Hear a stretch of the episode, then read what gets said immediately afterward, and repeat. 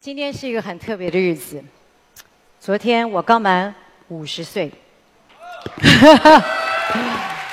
我人生的上半场大部分的时间都在工作，啊、尤其最近几年，我一年大概出国二十次。我老公都说，啊、跟我同行，结果看到的都是我的背影。我这一路走来呢，啊，除了累积了超过百万的飞行里程数之外呢，也累积了一张还不俗气的成绩单。但是我今天要跟各位分享的不是我工作上的这张成绩单，而是这一路在这工作上驱动我前行的经历。我是一个很活泼的人，你可以问我妈，妈妈坐在前面。啊、我从小就像个男孩子一样。我在大学的时候就喜欢演电影啊，拍电影、演戏，然后办演唱会。好，我就想等我当当我大学出来之后，我想做什么？我想像我这样的个性，很适合做行销。我二十八岁的那一年呢，从美国西北大学念了行销，拿了 MBA 回来，然后我就想说，我要进入一个最能发挥行销人的第一志愿的公司，那就是 PNG。我进去 PNG，PNG 的确是一个全球最成功的消费品公司，尤其它的品牌行销管理是业界的楷模。骗局做的事所有人都要跟。我一进去之后，我就发觉，嗯，这公司果然很有制度，因为做每一件事都有标准流程，每一个行销的环节都有 best practice，他就要求我只要跟着做就行了。我就发觉，原来我那种创意、那种活力，在那边不只不是一个帮助，好好像变成了一个障碍。我才做没有几个月，我就觉得很苦闷。有一天中午，跟那一群同事吃完饭，我就跟着大家进了电梯，要回公司。电梯门一打开，站在对面的就是当初 hire 我的那个 HR 的主管。他看到我就说：“哎，Rose，你过来。”他说：“你怎么了？我当初 hire 那个很 shiny、那个与众不同的 Rose 到哪里去了？”他这一说，就把我打醒了。我才知道，我为了适应这个工作，我努力的要像别人，反而失去了我自己。那时候我就回去再问我，在我心里，我到底想做什么？在我脑海里很清楚的，我想进入娱乐界。但是所有认识我的朋友，就像你们一样，都笑了。啊、他们就觉得会破坏我这样完美的履历。但是我那时候就决定，我要换跑道。于是，我标下了我人生第一个会，把我把三年的合约、将近百万的签约金全部可以还掉，把我自己从一个最棒的公司赎出来。于是我进入了飞碟啊，华纳飞碟唱片。那时候正是唱片界很夯的时候。那一年，刘德华的《忘情水》大卖八十五万张。我有近距离真的亲眼看到唱片公司如何行销包装，把一个歌手或艺人变成了天王天后。那完全是一个充满想象的一个行业。我在里面，我才发觉我的活力全全部都重新回来了。你是不是以为工作没有热情是正常的？你知不知道，其实最能激励你的热情不是别人，是你自己。下次如果有人说你看起来很不快乐，你愿不愿意回头去想一想，然后去做一个不一样的选择？两千年，我离开了很热闹的电视界，我决定加入雅虎。不为别的，光是为了这个未来网络能够做什么事这件这个 idea，就让我觉得非常的吸引人。在两千零二年的时候，eBay 听说要进入台湾市场，我知道电商这个市场将会有一个大幅的转变。那时候我们的拍卖只有一点五个人在做，可是我就想，哎，拍卖也就是零售啊，那零售最重要的不就是 location 吗？那时候雅虎跟奇摩刚刚合并，我们每个月的到达率有八成五。我想，如果一个市集要开在人潮最多的地方，那不就是雅虎奇摩的入口，再加上电子商务吗？我觉得这非常 make sense。于是我想说，怎么样才能说服一个不把拍卖当成公司重点的，而台湾又这么小的一个市场，我能够说服公司让他投资，来让我来跟一倍对抗。于是我就决定飞到总公司去找那个我们台湾出生的创办人杨致远先生。就 Jerry 就说：“你为什么认为你有可能可以打败一倍啊？”他说：“你又不懂拍卖。”我说：“是啊，我是不懂拍卖。”但是想象，如果我们可以把拍卖做的很方便、很简单、好用，适合我们台湾人，再加上入口的优势，我觉得我们努力，我们有决心，一定有机会。他被我说服了，给了我十六个人。于是我的，我现在有了一个目标，我也有第一期的投资的资源。可是真正的苦工才开始。为了让把拍卖做成真的是人人都能用。我们整个团队每一个人都变成了买家卖家，果然我们把服务真的做得更符合台湾人在那个时候的期望，在这边我们得到了非常多好的口碑。第二年，易贝呢推出了一个带着黑色喜剧风格的电视广告，唐先生打破盘龙花瓶，就引起市场上非常大的回响。我想惨了。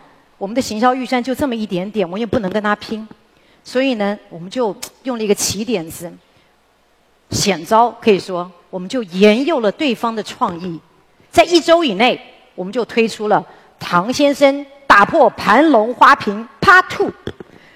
果然市场引起了非常大的回响，跌破了很多人的眼镜，因为它又好笑，它又有效。结果果然，雅虎奇摩拍卖的知名度就大幅上升。果然，就越来越多的人都加入拍卖来尝试，不管是专专业卖家或者是个人卖家，使得这个拍卖的市集真的成为了什么都有、什么都卖、什么都不奇怪的地方。我们跟竞争者距离越拉越远。二零零六年，易贝终于决定离开台湾。你以为这样故事就结束了吗？事情就做完了吗？并没有。这个服务四年都是免费的，我想我们终于可以收费了吧？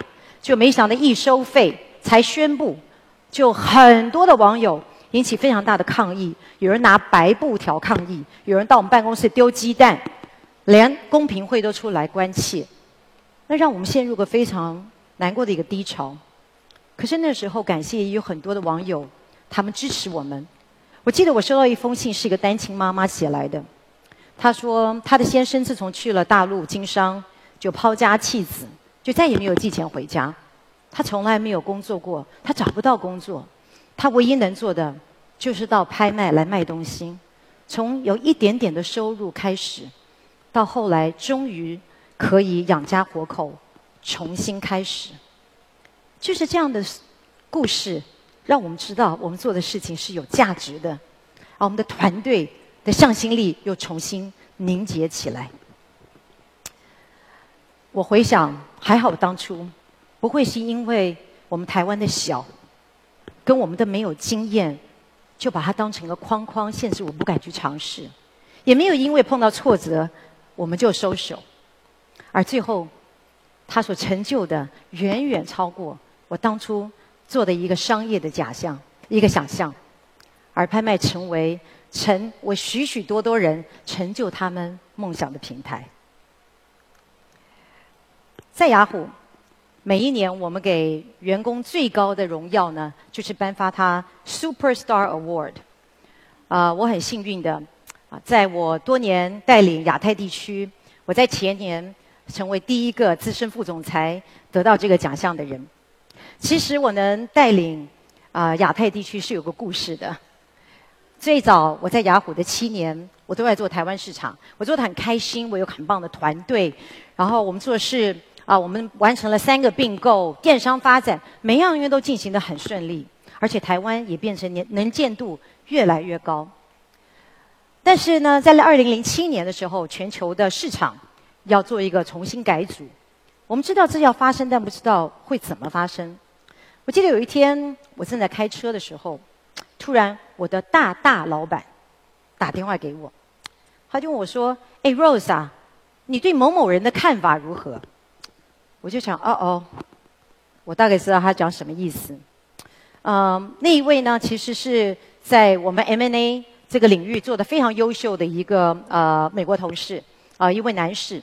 那我就呃七上八下的只好说，呃，哎哎不不错啊啊。然后他就说了，他说我希望他将来来带亚太地区，啊，你会报告给他，你的看法如何？其实，在一个跨国公司，总公司派一个他信得过的主管来带亚洲，是一个很稀松平常的事，我一点都不诧异。但是我很失望，我觉得我做的也不错，是我的能力没有被看到吗？那为什么亚洲一定要？为什么亚洲人不能带领亚洲呢？于是我鼓足了勇气，我就跟他说：“我觉得他对我们的市场。”太不熟悉，我很难觉得他对我会有什么帮助。我更大胆的吸了一口气说：“你有考虑过我吗？” 电话并不是这样的一个反应，是一片沉默。啊。非常沉默到我觉得我的心跳的快要从嘴巴跳出来了，因此我脑里就在想说：哎呦，我是不是不自量力呀？老板只不过是客气跟我说一说，我还当真。结果他说：“嗯，让我想一想。”一周以后，公司决定改组的方向改变了，把北亚以及澳洲、纽西兰交由我来管理。在两年以后，把东南亚跟印度也一并交给我，这让我有机会跨出台湾，离开了我的舒适圈。但是呢，也同时让我碰到一个完全崭新的市场。一开始我想，我们台湾的经历到底可不可以用在别的市场啊？结果发觉，可能市场的样态不同，但是呢，一个领导者的能力跟他的真诚，是可以打破文化跟打破区域而赢得信赖的。一个台湾的女性一样可以无国界的领导，所以我很高兴。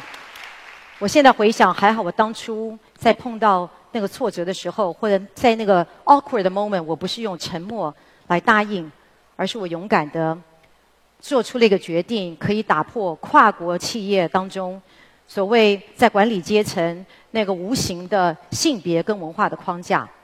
尤其让我更高兴的是，因为我跨出去了，我也给我们许多身边很优秀的女性跟很优秀的台湾人一个让他们更上一层楼的一个机会。因此，我们台湾人更多人在国际舞台上被看到，任何的成果都会被超越，都会被挑战。我只是想用我自己的经历来鼓励你，你也可以在外边人看是好的，跟你心里所爱的当中，勇敢的去选择。你也可以自由的去想象，而且不只是停在想象，真的可以跨出去完成它。我也希望，当有机会向你敲门的时候，你不是选择沉默，而是说我要。其实勇气、勇敢，不是不害怕，而是它是反映我们面对内心跟环境的一种挑战时，我们选择一种回应的态度。不管你今天上帝给你的角色，主要的角色是母亲、学生、创业者。